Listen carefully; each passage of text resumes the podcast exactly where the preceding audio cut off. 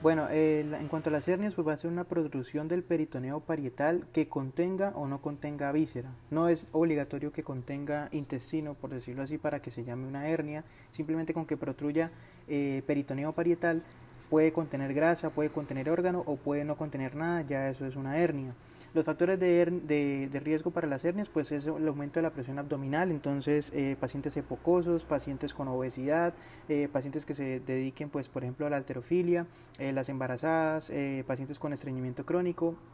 etcétera, como tienen una presión eh, intraabdominal mucho más alta que lo usual, pues digamos que en ellos se facilita que se formen estas hernias. Entonces, en cuanto a la clasificación de las hernias, pues vamos a tener claro eh, lo que es el triángulo de Hasselbalch. Es un triángulo que se eh, delimita primero por el borde lateral del recto abdominal, después por el ligamento inguinal y se cierra con los vasos epigástricos. Y tomando como referencia esos vasos epigástricos, podemos nosotros diferenciar las hernias en dos tipos, directas e indirectas. Entonces todas las hernias, las hernias directas van a ser aquellas que estén mediales a esos vasos epigástricos inferiores y esas hernias directas pues van a ser generadas por un daño en el anillo inguinal externo y las hernias indirectas van a ser aquellas que estén laterales a esos vasos epigástricos inferiores y van a generarse por un daño en el anillo eh, inguinal profundo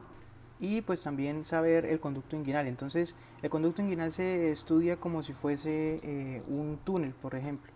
Y en ese túnel la parte de atrás va a corresponder a lo que es la fascia transversalis, la parte de adelante va a ser el músculo oblicuo mayor, el techo va a ser el tendón conjunto y el piso va a ser el ligamento inguinal.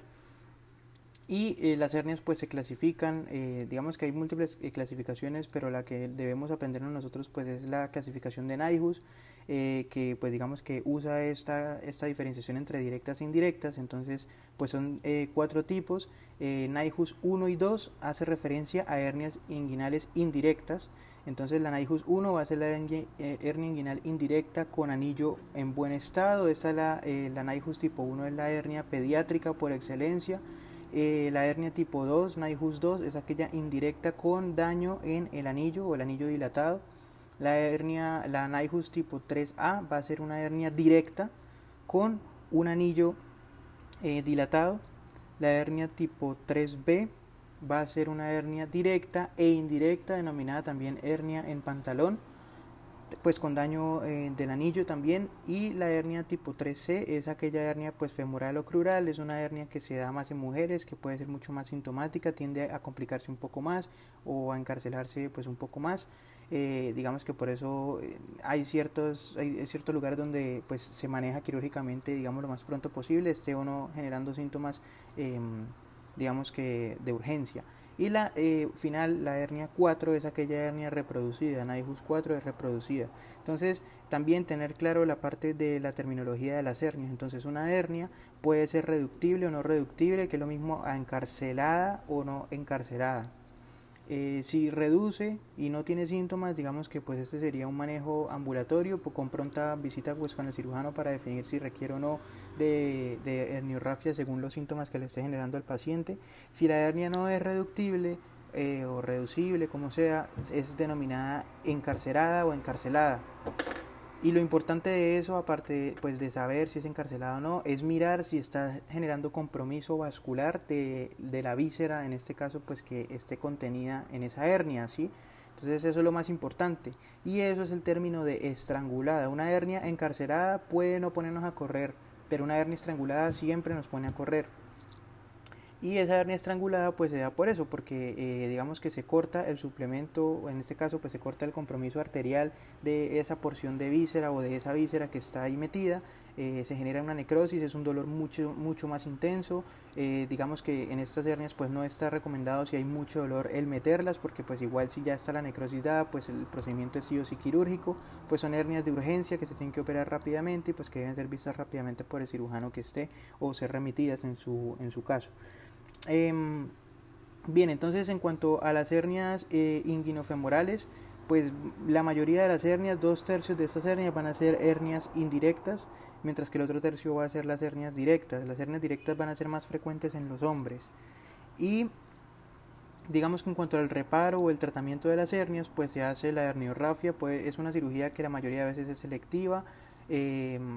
las hernias, digamos que son umbilicales, eh, tienen, un, tienen un manejo quirúrgico alrededor de 4 o 5 años posteriores desde que se diagnostican, pues porque al inicio pues no generan sintomatología, pero cuando empiezan a generar sintomatología, pues lo, lo correcto es hacer manejo quirúrgico de las mismas. Entonces, eh, las herniografias pues antes se hacían con técnicas a tensión o sin malla y, y ahora se hace o se, o se, ve más que se hagan técnicas sin tensión o con, o con colocación de malla. Eh, es lo que se es lo que se recomienda actualmente porque pues son postoperatorios mucho más rápidos precisamente por lo que no hay que tener digamos que este ese contenido intraabdominal eh, tensionado y también pues digamos que generan un poco menos de recurrencia o de recidivas en las hernias a largo plazo. Entonces, eh, esas mallas se pueden hacer tanto laparoscópicamente como por cirugía abierta, cualquiera de las dos se puede realizar y las mallas deben cumplir con ciertos criterios pues para favorecer o digamos que asegurarle al paciente su mínima re, eh, reintervención o persistencia de síntomas. Entonces una hernia debe ser macroporosa para facilitar así la adhesión con eh, digamos la parte de los órganos adyacentes. Debe ser reactiva, eso significa que genere una buena fibrosis, una buena cicatrización para que el tejido precisamente no vuelva a, salirse. Debe ser inerte, un material que no genere ningún tipo de reacciones adversas, etcétera, pues para no, no generar posteriores complicaciones en el postoperatorio. Debe ser también eh, resistente para que esto nos garantice pues que son procedimientos duraderos y que no tenga que reintervenirse o que recidiva la, la hernia. Y debe ser flexible precisamente para evitar pues que ante condiciones de estrés o movimientos bruscos, lo que sea, pues no se vayan a romper. Y finalmente de las hernias, pues hay ciertas hernias que se manejan con epónimos, que siempre es importante saberlas porque son preguntas corchadoras. Entonces, la primera pues es la hernia de Spiegel o de Spiegel. Esa es una hernia que se genera entre la fascia del recto abdominal y de, y de los músculos laterales como lo son el oblicuo mayor, menor y el oblicuo transverso. Entonces es una, es una eh, hernia que se genera pues como para tener de referencia hacia donde se, se marcan los abdominales, eh, no en toda la línea media, sino en la línea que es como anteromedial, más o menos. Eh, la hernia de Litre es una hernia compuesta por el divertículo de Meckel. La hernia de Richter es una hernia que yo la denomino como un pellizco intestinal, entonces es donde una parte pequeña de un intestino logra protruir, pero la, digamos que la hernia es, es, es, pequeña, entonces así sea una porción muy pequeña del intestino, pues esa, esa porción que protruye se estrangula, eh, queda corta, de, se infarta, queda corta de, de irrigación y la hernia de Amiant, que es aquella hernia eh, el cual el contenido de la misma pues es el apéndice y tiene una sintomatología precisamente pues de apendicitis cuando ya digamos que el apéndice empieza a sufrir eh, pues isquemia y pues por lo general eh, son hernias que son raras, se, se ven en el 1 al 2% pues de las hernias totales y ya.